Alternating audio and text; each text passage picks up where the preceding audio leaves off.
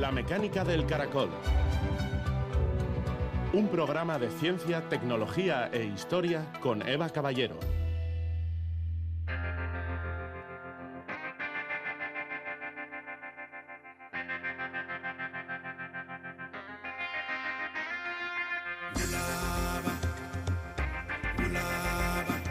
Es muy importante entender que la Tierra es nuestro único hogar y un planeta bueno.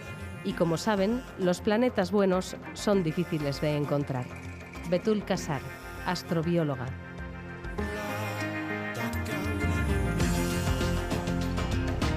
Gabón, ¿qué tiempo hizo hace, pongamos, 700 años en los Pirineos? Difícil saberlo con exactitud, pero hay una forma de reconstruir el clima del pasado estudiando los anillos de los árboles, en los que quedan reflejadas las épocas más secas y calurosas y las más templadas o con más lluvias.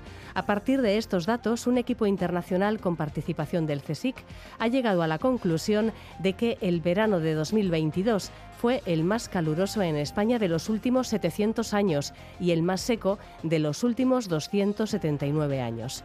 Enseguida daremos más detalles sobre esta aproximación al clima actual desde los análisis históricos. Nos acercaremos también a la localidad de Orduña, donde han llevado a cabo recientemente, en el ámbito de Aste Clima, un taller sobre refugios climáticos basados en la naturaleza, lugares en los que escapar del calor. Y contaremos además cómo la expansión de Vespa velutina, de la avispa asiática que lleva en Europa unos 20 años, está afectando a las poblaciones de insectos como abejas y abejorros. En un estudio desarrollado en parte en Galicia, han comprobado cómo los abejorros han ideado una estrategia para huir del ataque de estos avispones, dejarse caer arrastrando con ellos a su atacante. Parece que funciona, aunque las poblaciones de abejorros se sigan viendo afectadas por el desequilibrio que supone la presencia de esta especie invasora. Comenzamos.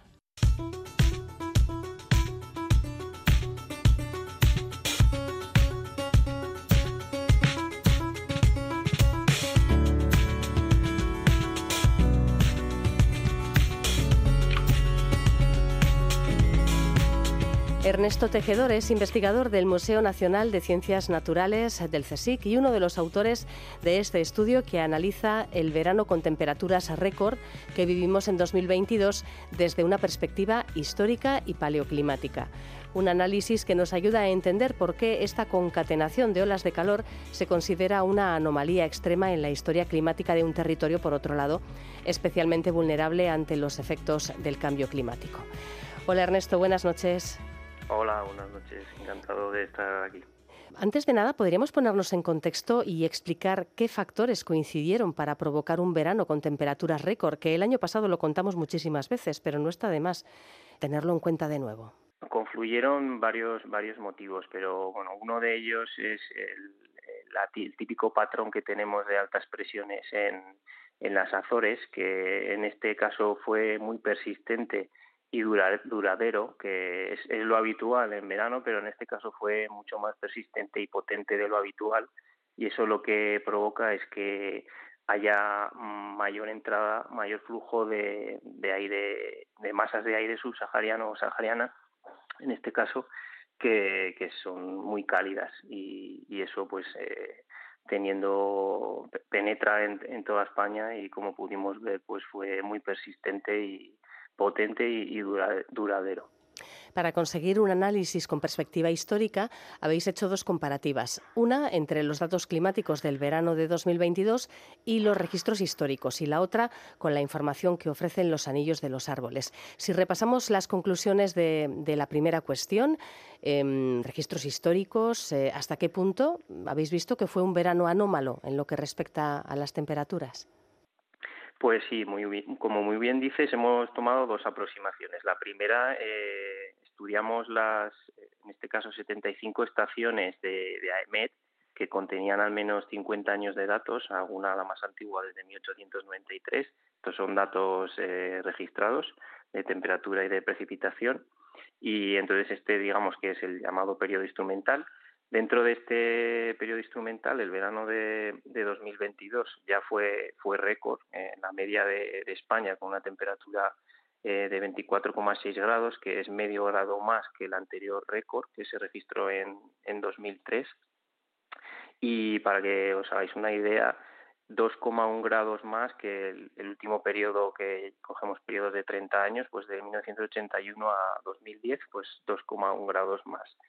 Eh, entonces, esto por un lado, que es, digamos, la temperatura media, pero otro de los efectos que sufrimos el, año pasado en verano fue la, acumulación de olas de calor, tanto de muy, muy intensas como persistentes. Eh, las olas de calor las calculamos con, con, la temperatura máxima y la temperatura mínima cuando superan un determinado percentil durante tres días consecutivos. Y de media también hubo, un récord en todos estos datos instrumentales porque la media fue de 14,6 días de, de, olas de calor. Eh, para que os hagáis una idea, de las 75 estaciones que estudiamos, 71 tuvieron olas de calor en toda España que es eh, bastante significativo de que fue un verano anómalo también en, toda España. Y luego eh, siempre hay patrones y, diferencias entre, porque España es eh, muy heterogénea, y por ejemplo Barcelona sufrió casi de, de, las que más, tuvieron cinco olas de calor y muy persistentes, ya que una de ellas duró 22 días. Sí, sí. Bueno, esto lo, que, en lo que respecta a la comparativa con los registros históricos. ¿Qué información proporcionan los anillos de los árboles sobre el clima, sobre las sequías del pasado, por ejemplo? ¿Qué información nos presta y luego a qué conclusiones habéis llegado? Lo primero decir que aunque el verano de 2022 fue muy anómalo en cuanto a las temperaturas eh, registradas, en cuanto a las, precipitaciones eh, tuvimos valores normales. Lo que ocurrió eh, es que al haber mayor, mayor temperatura, pues hubo una mayor evapotranspiración. Esto quiere decir que, que hubo mayor evaporación de la humedad del suelo, entonces eh, hubo más déficit hídrico y por lo tanto más, eh, más complicada la, gestión de recursos humanos, de recursos hídricos. entonces, tanto la temperatura como la, precipitación son variables que influyen en, los ecosistemas, ¿no? Como sabemos.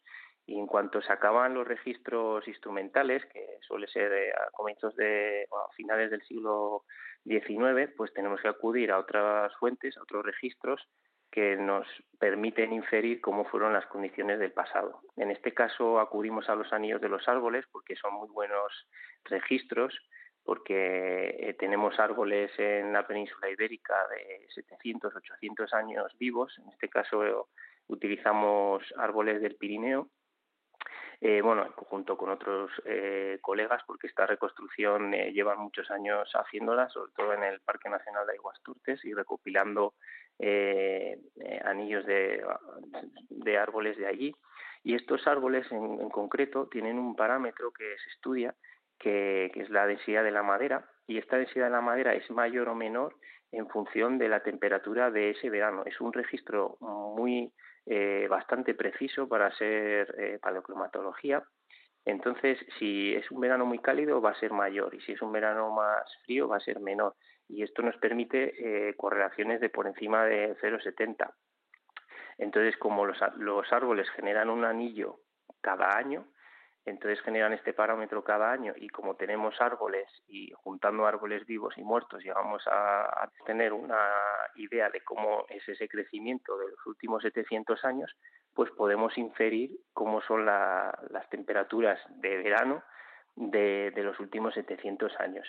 Y en este contexto más amplio, que sobrepasa el periodo instrumental, pues lo que vimos es que en los últimos 700 años, utilizando esta reconstrucción del Pirineo, la anomalía del verano de 2022 fue 3,5, entre 3,5 y 4 grados mayor de la media de estos últimos 700 años, lo cual es eh, bastante significativo.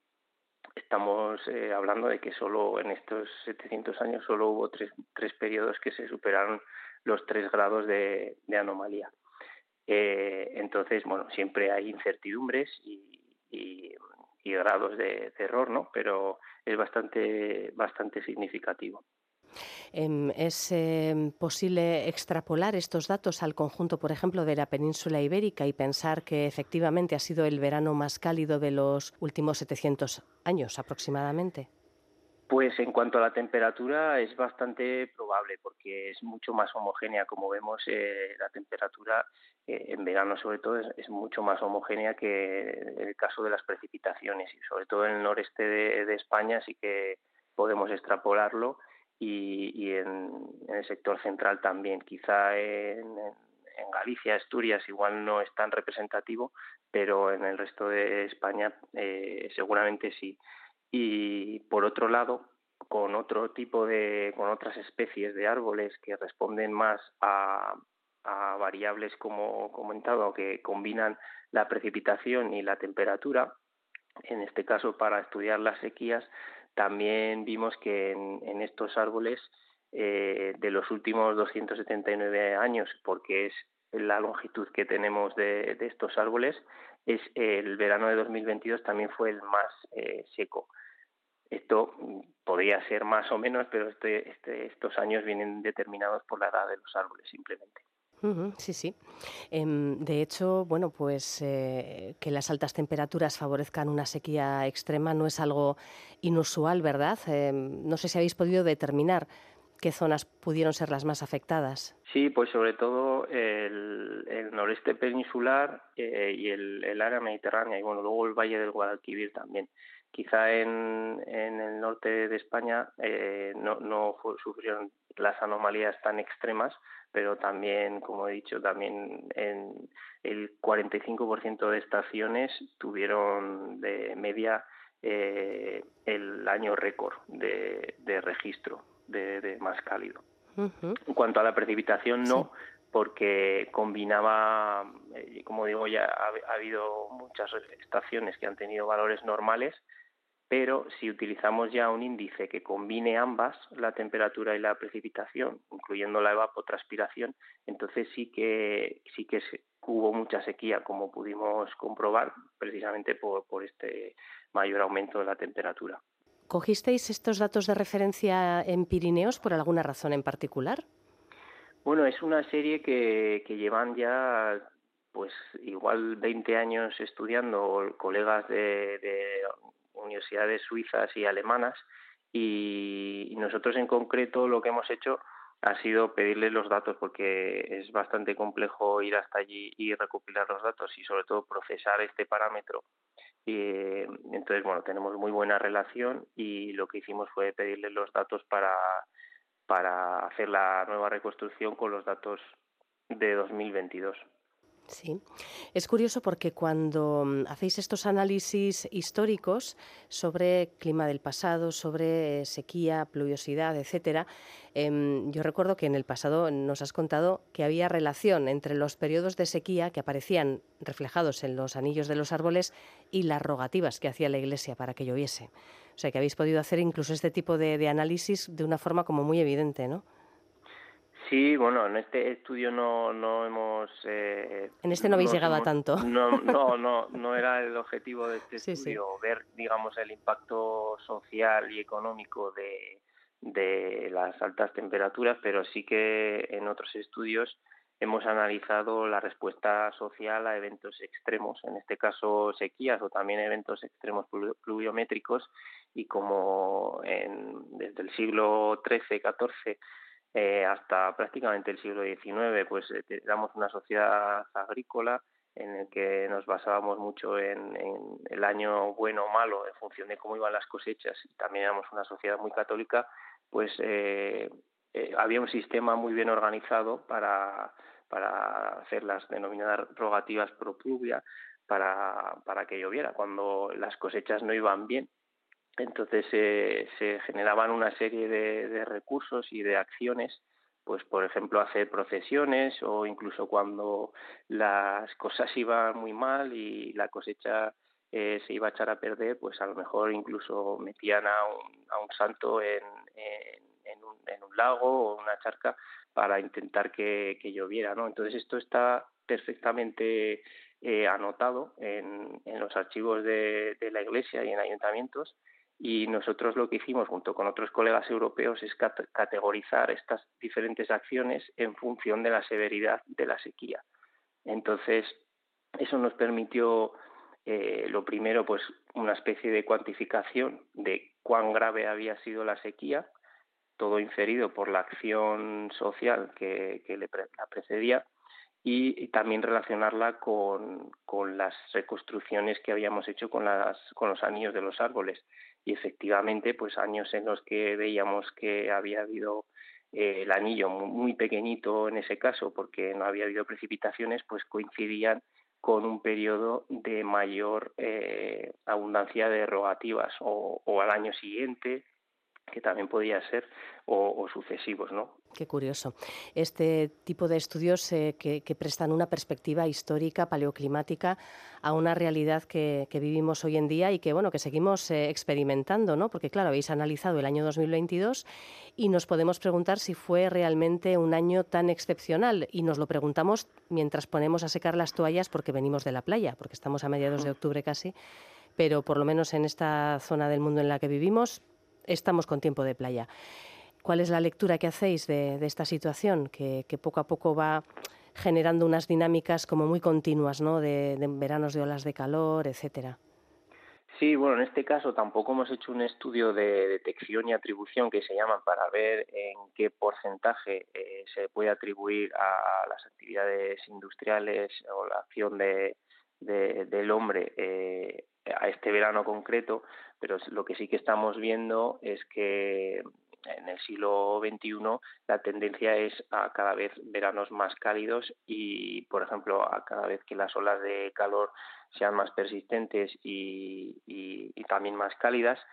Entonces, lo que podemos esperar a futuro y lo que nos dicen los modelos que sobre todo para la precipitación funcionan bastante bien, es que lo que podemos esperar es tener una mayor probabilidad a, tener estos veranos tan, tan tórridos ¿no? y tan, tan eh, sofocantes y agobiantes y, y en muchos casos peligrosos también para, para la salud. Bueno, pues eh, de cómo protegernos del calor precisamente vamos a hablar a continuación, un tema de los refugios climáticos que que bueno, del que se habla cada vez más cuando hablamos de adaptación al cambio climático precisamente. Será nuestro siguiente argumento. Ernesto Tejedor, investigador del Museo Nacional de Ciencias Naturales, del CSIC, gracias por acompañarnos. Un saludo. Muchas gracias. Hasta luego.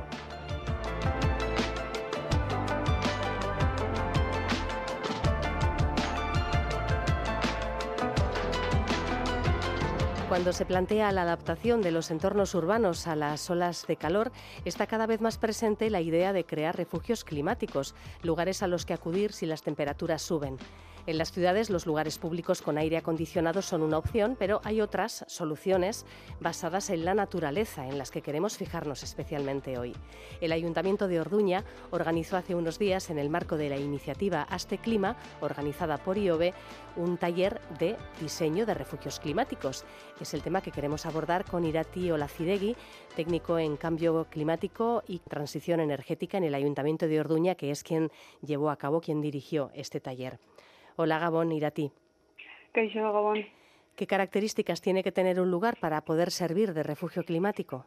Yo diría que, un sitio con sombra, ¿no? Que, mantenga las temperaturas un poco mm, bajas o, unas temperaturas agradables para poder estar y, luego agua también para poder beber en esos días de calor, ¿no? ¿Y qué soluciones basadas en la naturaleza fueron eh, objeto de, análisis, de debate en este taller que organizasteis en, el Ayuntamiento de Orduña? Bueno, el taller se, organizó un poco eh, partiendo de, un diseño que ya se hizo el año pasado de cinco zonas del municipio que bueno estaban un poco degradadas o que no se usaban mucho y se hizo pues con un proceso participativo y demás eh, el diseño de esos espacios. Con el taller se quería un poco eh, compartir ese conocimiento o compartir con los ciudadanos cómo empezar a diseñar, ¿no? Para, para también poder aplicarlo en sus terrenos o demás. En general se comentó un poco eh, que es importante eh, al principio pensar bien lo que queremos, ¿no? O sea, lo que queremos conseguir, las funciones que queremos que cumpla ese espacio y ya teniendo eso claro, tenemos que buscar elementos que por una parte eh, se adecuen al, al, medio natural en el que estamos, ¿no? O sea, no vamos a poner plantas tropicales aquí, Eh, eso por una parte y luego por otra, pues que esos elementos nos ayuden a conseguir las funciones que hemos eh, pensado al principio y, y, bueno, también marcaban la, la importancia ¿no? de, de que esos elementos estén interactuando entre ellos todo el rato, o sea, que un elemento no tenga solo una función, sino que cada elemento tenga varias funciones y al mismo tiempo eh, haya varios elementos que cumplan una misma función. ¿Nos podrías describir estos cinco lugares de Orduña donde se ha llevado a cabo un rediseño que ha permitido que sean lugares más agradables cuando hay una ola de calor? Bueno, todavía solo hemos hecho el diseño. Ahora estamos a la espera de, de la financiación para poder eh, eh, hacerlo, ¿no? Para poder empezar con las obras algunos de los espacios son pues eh, cerca de la muralla, como pequeños, eh, pequeñas zonas verdes que hay en Orduña, pero igual poco aprovechadas, ¿no? Que igual solo hay, hay hierba, no hay mucha sombra.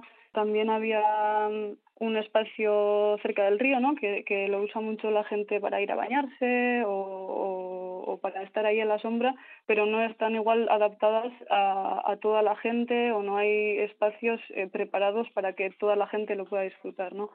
cualquier sitio que tenga un parque ya, pues eso sería lo más fácil, ¿no? Porque es un poco eh, modificarlo para que, para que sea más agradable en, en olas de calor.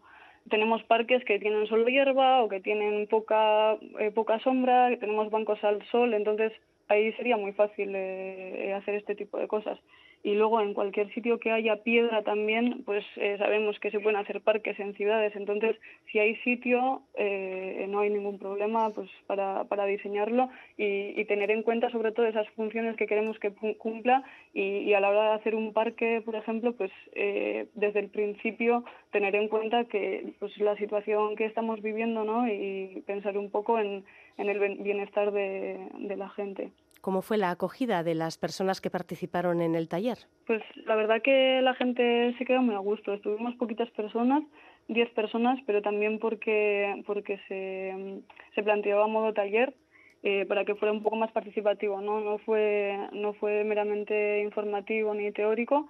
La gente yo creo que, que se quedó a gusto porque pudieron participar, porque pudieron ver eh, en el sitio mismo pudieron imaginar los elementos de los que estábamos hablando en el espacio y, eso yo creo que fue bastante um, productivo que, que, nos quedamos todos con, con buena sensación. Sí, sí. Bueno, pues eh, una idea interesante la que se ha promovido desde el Ayuntamiento de Orduña y que tiene, bueno, pues eh, su continuidad en estos lugares recuperados o rediseñados para servir de refugio climático en caso de calor. Tampoco es que estemos descubriendo la pólvora, ¿verdad, Irati? A pensar en concepto de sombra y agua cuando el calor aprieta, pero de vez en sí, cuando está sí. bien recuperar eh, las costumbres que, que, ya nuestros más lejanos ancestros tenían. Cuando hace calor, agua y sombra. Así es. Eskerrik asko irati, agur. Eskerrik asko zuri, bai, agur.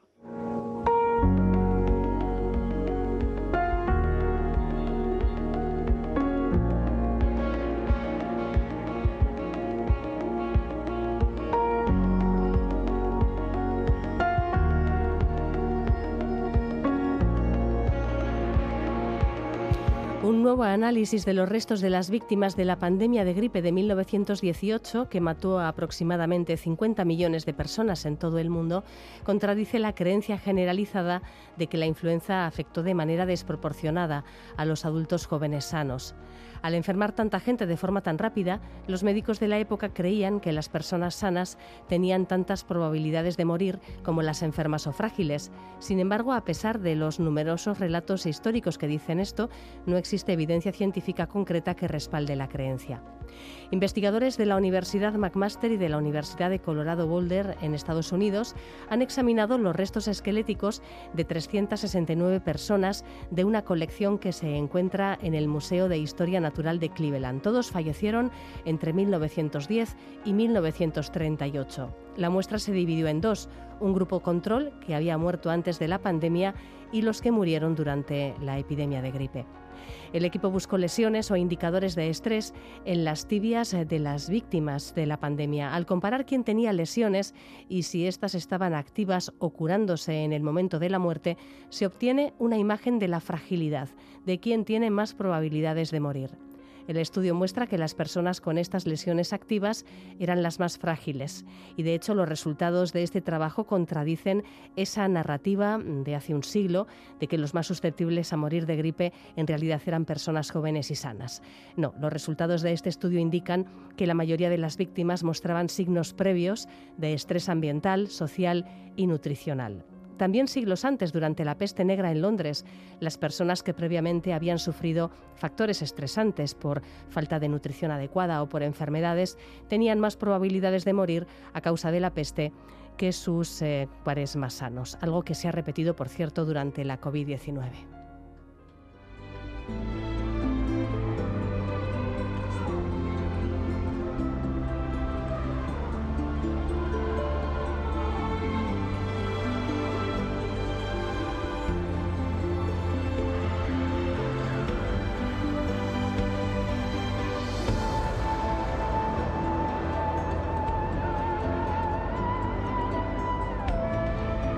En 2003 está comprobada la llegada de avispas asiáticas al puerto de Burdeos. En unos pocos años, las grandes colmenas que fabrican estas avispas, la Vespa velutina, se podían ver, sobre todo en otoño e invierno, cuando caían las hojas de los árboles, pues en lugares ya incluso de Guipúzcoa, de Vizcaya, porque la expansión fue bastante rápida y claro, han pasado 20 años y esta avispa pues alcanza ya varias regiones europeas, incluido por ejemplo Reino Unido. La Vespa velutina, de tamaño más grande que las avispas locales, provoca daños en las colonias de abejas y ataca también a diferentes especies de insectos. Son insectos carnívoros y por lo tanto se alimentan de otras especies de insectos, por ejemplo de los abejorros. Investigadores de las universidades de Vigo eh, y Santiago de Compostela han colaborado con científicos británicos en el estudio de las interacciones entre abejorros comunes y avispas asiáticas y han identificado concretamente una estrategia de defensa del abejorro ante el ataque de estas avispas. Nos lo va a contar con más detalle Sandra Victoria Rojas, es eh, investigadora de del Grupo de Biología Ambiental de la Universidad de Vigo. Hola, buenas noches. Hola, ¿qué tal? La avispa asiática, Vespa velutina, em, decíamos que, es una avispa que se considera especialmente agresiva ¿no? a la hora de, atacar a diferentes especies de insectos. Se ha instalado con bastante éxito en, entornos como la cornisa cantábrica y otras regiones europeas y está provocando daños en las especies locales de insectos. Sí, pues es una especie de avispón, una parte de la familia de las avispas. Son sociales y son generalistas. La colonia consume una gran cantidad de alimentos. Entonces, los adultos consumen principalmente carbohidratos que obtienen a partir del néctar floral, de, la, de los frutos o de la savia y también son predadores de otros insectos. Esos insectos que ellos cazan no los consumen directamente los adultos, sino que los llevan a la colonia, al nido, y se lo dan a las larvas. Este, esta cantidad de proteína son realmente para alimentar a las larvas, a los jovencitos. Tienen mucha hambre y necesitan comer grandes, enormes cantidades de proteína. Por eso ellas han encontrado unas formas muy eficientes de cazar a otros insectos.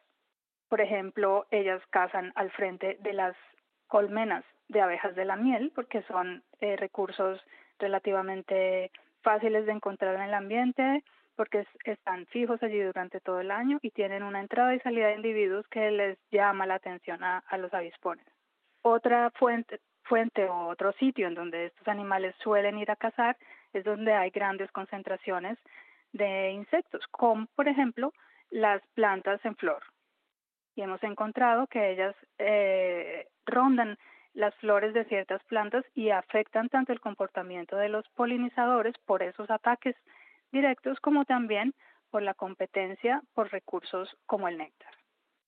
Y en esta investigación que tú nombras, lo que encontramos es que estos animales, estos avispones asiáticos, también van a cazar al frente de las colonias de Bombus terrestris, o sea, el abejorro más común que tenemos aquí en Europa. ¿Los abejorros son eh, presas de las avispas locales? Normalmente no, porque tienen un mayor tamaño que las avispas locales, lo que llamamos avispas.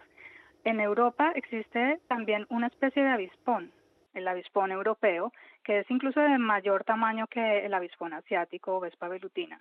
Pero no, no se sabe que sean depredadores muy importantes de los, de los abejorros. Pueden ser presa porque los, los avispones europeos cazan también otros insectos, pero a diferencia de la vespa asiática, los europeos tienen colonias mucho más pequeñas y tienen, bueno, están adaptados aquí a un ambiente desde hace muchos años, a diferencia de Vespa velutina, que llegó hace aproximadamente 20 años y tiene importantes efectos sobre la biodiversidad. Uno de los efectos sobre la biodiversidad es eh, pues atacar estas colmenas y diezmar eh, bueno, pues las poblaciones de abejorros. Ahora, eh, ¿qué estrategia habéis observado que, que desarrollan los abejorros comunes para intentar hacer frente al ataque de las avispas? Bueno, entonces lo que hicimos fue colocar diferentes eh, en diferentes sitios del sureste de Galicia colonias de bombus, colonias de abejorros. Al frente de esas colonias poníamos dos cámaras, una enfocada directamente sobre la salida de la colonia y otra para mirar cuál era el comportamiento de los animales desde una distancia superior. Y lo que encontramos es que Vespa verutina efectivamente caza, intenta cazar abejorros que salen o entran de su colonia. Ellos los atacan, pero lo interesante es la estrategia que los abejorros han desarrollado para evitar ser depredados por, por Vespa velutina. Cuando el avispón los atrapa, el abejorro se deja caer y al dejarse caer, muchas veces Vespa velutina lo suelta, lo libera y este puede salir volando. También puede haber una pequeña confrontación en la cual el abejorro se retuerce y evita que Vespa velutina lo, le haga un mayor daño. Entonces nosotros vimos cerca de 120 ataques a través de las grabaciones de video, pero en ningún caso Vespa velutina fue capaz de depredar un abejorro. Sea, pudisteis comprobar que, esa estrategia funcionaba. Em, esto me recuerda a una charla que mantuvimos justo hace unos días con eh, un eh, neurobiólogo, eh, Manuel Martín Loeches, que nos presentó un libro sobre inteligencia. Claro, él hablaba de inteligencia humana, pero la describió de una forma que cuadra mucho con lo que nos estás contando, Sandra, porque él habló de que la inteligencia en realidad es la flexibilidad del comportamiento para encontrar soluciones a problemas. Parece que el abejorro, bueno, ha conseguido eh, encontrar una solución mm, que quizás no siempre le funciona, pero una solución ante el problema de la presencia de una especie invasora que ha resultado ser una depredadora bastante, en fin, eh, eficaz. Eh, de manera que podemos hablar de la inteligencia del abejorro en este caso, ¿no? Claro, claro que sí. Es, es un comportamiento que hasta ahora no se había observado en respuesta a un depredador volador. Eh, y ellos han desarrollado este comportamiento y les ha, les ha servido al menos para evitar ser depredados. El, por su parte, el avispón Vespa velutina es también bastante inteligente y encuentra nuevas formas para cazar a los insectos dependiendo de cómo está el ambiente, cómo, cómo están sus presas y qué tipo de presas son. El avispón también tiene diferentes estrategias de caza. Dependiendo del insecto al que va a atacar, imagino, dependiendo de si es un insecto más, más grande, más pequeño, si vuela más, más o menos rápido, claro, tendrá estrategias diferentes, ¿no? También será muy flexible, por lo visto. Sí, son flexibles, aprenden y, y yo creo, es mi hipótesis, tienen formas de comunicar algún tipo de aprendizaje a, a sus hermanos en la colonia. Esto implica que ellos son flexibles, esa, esa, esa flexibilidad de la que tú hablabas, ellos son flexibles a la hora de cazar insectos, pero también son flexibles biológicamente y es lo que estamos viendo en Europa con esa gran capacidad de expansión está llegando a lugares en donde probablemente si hubiésemos observado solamente sus características biológicas en el medio nativo, no hubiésemos esperado que hubiesen llegado a estos sitios. Es decir, biológicamente también son flexibles, no solo en un aspecto de su biología, que ese sería el comportamiento de caza o de predación, sino también a otras características biológicas. Se están adaptando muy bien. Y ya que mencionas la cuestión del comportamiento eh, y el aprendizaje, podemos pensar también que quizás los abejorros están, mm, bueno, pues eh, transfiriendo este conocimiento sobre esta estrategia de defensa a sus congéneres. No lo sabemos, pero sería interesante investigarlo. Mm, porque también son em, insectos sociales, ¿no? En este caso. Estos concretamente sí. Y también pueden transmitir el miedo. Es decir, pueden comunicar que hay peligro. No solamente en su colmena, sino también se comunica el peligro cuando van a visitar las flores. Esto es algo particular de los insectos, de los insectos sociales, pero también puede ser que hay otros signos, otras eh, claves que usan los insectos para identificar el peligro en las zonas de alimentación o en diferentes lugares del ambiente. ¿Y cómo se comunican eh, entre sí esta situación de alerta o de alarma, mm, de miedo, como decías? Esto se ha visto, se ha estudiado especialmente en abejas de la miel, que son mucho más estudiadas y conocidas. Ellas en, eh, en, la en el baile que hacen para comunicar los, las características de los sitios de alimentación a sus hermanas de la colonia, dentro de esa información, ellas incluyen también el grado de peligrosidad de, de las fuentes de alimentación, en este caso de las flores, con el baile. En Bombus todavía no se ha estudiado. Quería también complementar un poco la idea de qué es lo que está pasando entre el avispón y el, y el abejorro. Nosotros no encontramos que, que los avispones se comieran directamente los abejorros, pero sí encontramos que en las zonas, en las áreas en donde hay una mayor abundancia de avispones, las colonias de los abejorros tienen un menor número de individuos y tienden a, tener más enfermedades. Es decir, que no hay un efecto directo de la depredación, pero sí puede haber otros mecanismos biológicos involucrados que estén afectando indirectamente a las poblaciones de abejorros y probablemente también de otros polinizadores. Esto es una partecita más del puzzle que comenzamos a trabajar desde ya hace varios años en el seno del grupo de biología ambiental, en donde queremos eh, pues vislumbrar y encontrar más herramientas que nos ayuden a entender cómo está afectando el, el avispón invasor a la, a la polinización de las plantas en Europa. Y es posible que otros mecanismos biológicos, como la competencia por recursos alimenticios, en este caso el néctar, sea también uno de esos mecanismos que está actuando fuertemente sobre las poblaciones de los insectos nativos. Vamos, que Vespa velutina puede ser un ejemplo perfecto para ilustrar la presión que ejerce una especie invasora sobre los ecosistemas en los que se instala, ¿no? absolutamente. Con consecuencias que tienen que ver no solo con la depredación directa, sino con, podríamos decir, un desequilibrio del sistema. Exactamente. Se crean mecanismos en cascada que a veces a simple vista no se ven, pero cuando comenzamos a investigarlos y a encontrar más y más evidencia, podemos ver cuáles son todos esos eh, procesos involucrados, no solamente por acción directa, sino también indirectamente. Te quería preguntar, Sandra, ya, ya que estamos en este programa hablando mucho también del impacto del, del calor, eh, de, bueno, de las anomalías climáticas que estamos experimentando ya desde el verano de 2022. ¿Cómo afecta a este tipo de insectos, eh, abejorros, abejas, avispas eh, asiáticas? ¿Les afecta el hecho de que en octubre tengamos temperaturas un poquito más elevadas o bastante más elevadas que la media en esta época del año? Claro, por supuesto que les afecta, como a todos los seres vivos, esas condiciones medioambientales a todos nos afecta en particular a los abejorros les afecta porque fisiológicamente ellos tienen, sufren un estrés directamente, pero también estresa o afecta a las plantas, a los ciclos naturales de las plantas de floración y pérdida de hojas, etcétera, y especialmente a la producción de néctar. Cuando hay un ambiente muy seco, las plantas sufren estrés, estrés hídrico en este caso, y no se produce la misma cantidad de calidad de flores, polen y néctar que todos estos insectos polinizadores necesitan.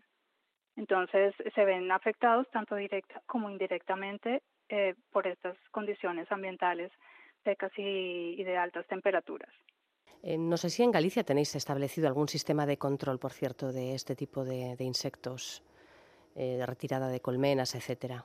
Las administraciones se encargan de la retirada de los de los nidos de Vespa velutina por llamado de la ciudadanía. Y apoyan también a los apicultores que tienen las explotaciones registradas. De resto, es muy complicado combatir este insecto, a pesar de que cada vez más encontramos los diferentes impactos negativos, no solo sobre la biodiversidad, sino también para las personas que causan. sí, sí. O sea que la retirada de los nidos es, la estrategia más eficiente, ¿no? En un momento dado podríamos, dentro de la complicación que, que supone afrontar la presencia de esta avispa invasora, es lo más eficiente es retirar los nidos. Pues lo más seguro sí es definitivamente que se haga eh, en condiciones de seguridad. Otra otra de las partes digamos, más involucrada en esta lucha son los apicultores porque ellos sufren directamente el, los ataques de velutina en sus colmenares, reduciéndole la cantidad de, de colmenas. Entonces, en los colmenares, lo que muchos apicultores gallegos hacen es colocar un sistema de un aparato que se llama una arpa eléctrica, que es un tipo de trampa mm, bastante selectivo para capturar avispones asiáticos, reducir la cantidad de, abejas que se pierden y también recuperar el comportamiento de las abejas de la miel que cuando se, ven fuertemente atacadas tienden a, a, generar un mecanismo de defensa. Esta vez a, a, diferencia de los de los abejorros este no les sirve tanto para su para su éxito biológico. Lo que hacen las abejas muchas veces cuando se ven atacadas durante un tiempo prolongado es paralizar la colonia. Es decir, que ya no se defienden, sino que simplemente se, se quedan dentro de la caja, dentro de la colmena y no salen. No salen ni a comer, ni a limpiar, ni a recoger agua o resinas que son necesarias para su supervivencia.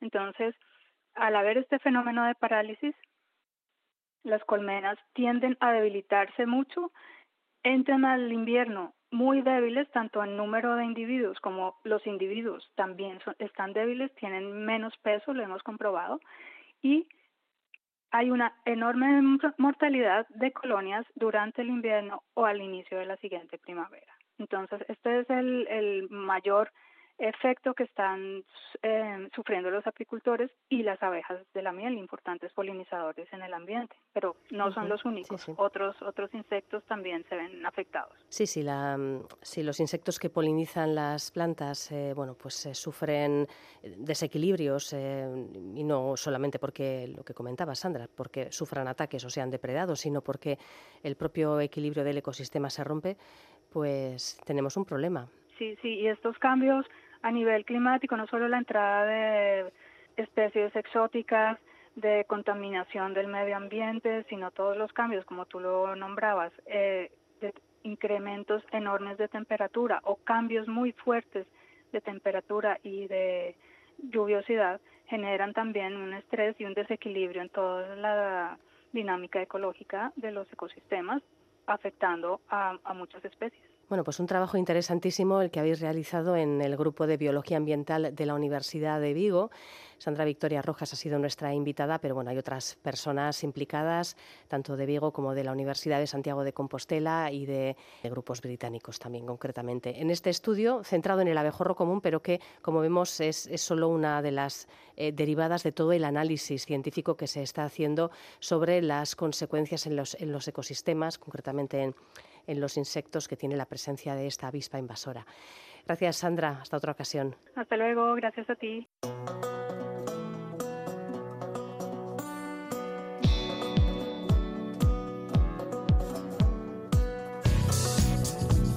eitv.eus barra la mecánica del caracol. La radio cuando y como quieras.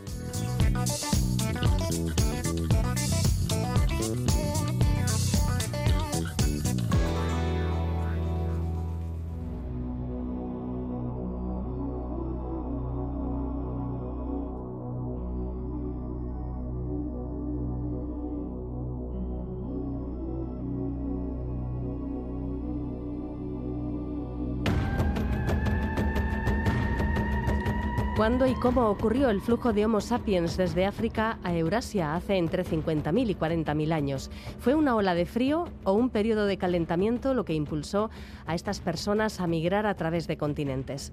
Un estudio dirigido por un investigador de la Universidad de Kansas sugiere que el poblamiento de Siberia y en extensión de Europa por parte de humanos modernos se produjo durante un importante periodo de calentamiento en el Pleistoceno.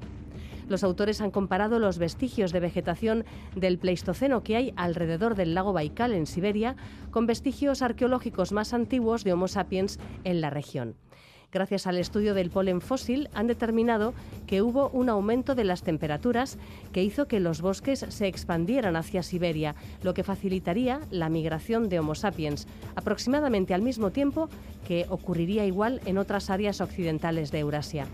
Este momento en el que se calcula que se dispersaron los humanos modernos fuera de África coincide, según este estudio, con algunas de las temperaturas más altas del Pleistoceno tardío y con un periodo de mayor humedad. Retrocedemos mucho más eh, en el tiempo y nos centramos ahora en África.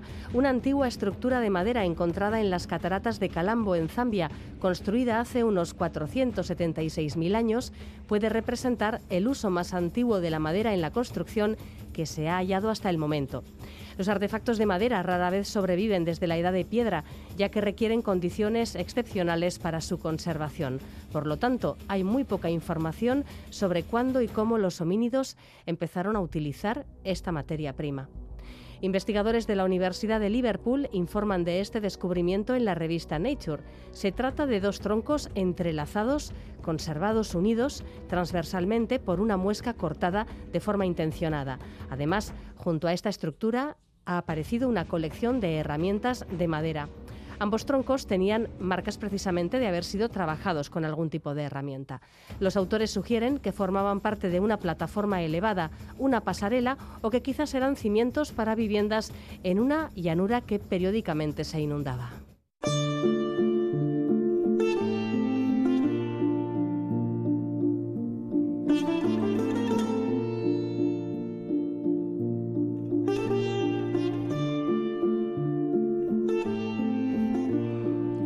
Una de las revistas del grupo Nature publica hoy un artículo sobre la violencia interpersonal en las primeras sociedades humanas. El investigador de la Universidad de Barcelona, Giacomo Benatti, y sus colegas han analizado los datos de restos óseos de 3.539 personas que vivieron hace entre 14.000 y 2.400 años en Medio Oriente, en los actuales Turquía, Irak, Irán, Siria, Líbano, Israel y Jordania. Lo que han buscado son evidencias de traumatismo craneal o de heridas relacionadas con armas.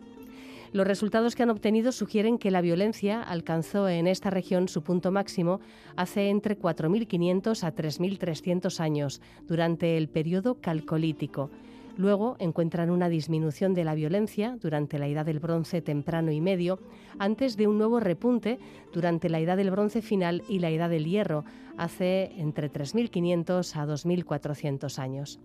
Los autores sugieren que el auge de la violencia en el Calcolítico coincide con los primeros protoestados centralizados, lo que promovió que lo que venían siendo disputas ocasionales se convirtieran en conflictos organizados y a gran escala en la transición a la Edad del Hierro, donde de nuevo se advierte un aumento de huellas de violencia, la época coincide con una sequía que duró 300 años, que provocó la dispersión de la población debido a la escasez de recursos, una crisis que puede estar, dicen, en el origen de este repunte de la violencia.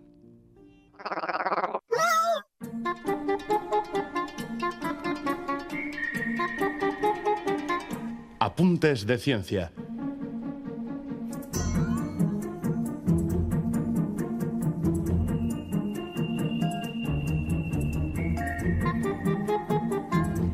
A diferencia de otros jugadores de fútbol, los porteros deben tomar miles de decisiones muy rápidas basadas en información sensorial limitada o incompleta. Un estudio de la Universidad de Dublín ha analizado esta cuestión y ha llegado a la conclusión de que los porteros muestran diferencias fundamentales en la forma en la que perciben el mundo y procesan la información multisensorial.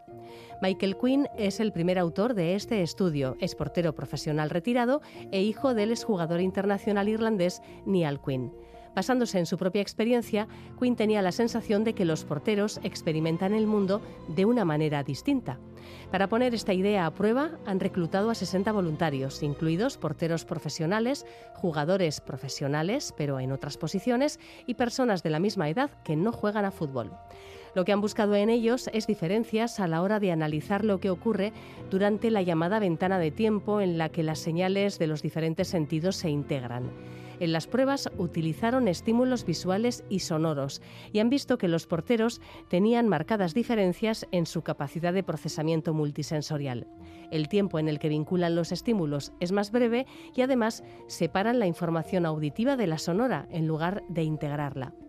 La idea que plantea este estudio es que los porteros toman decisiones muy rápidas basadas en información visual y auditiva que llega en diferentes momentos. Por ejemplo, los porteros pueden ver cómo se mueve el balón en el aire y también utilizar para orientarse el sonido del golpe cuando cae.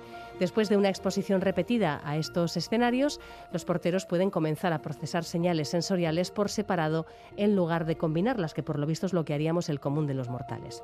Los investigadores dicen que esperan explorar otras cuestiones en estudios futuros, incluyendo a jugadores con otras posiciones altamente especializadas.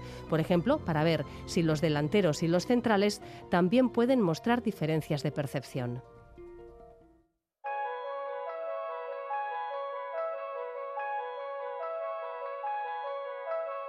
La inercia acabará muriendo, cesará la vibración.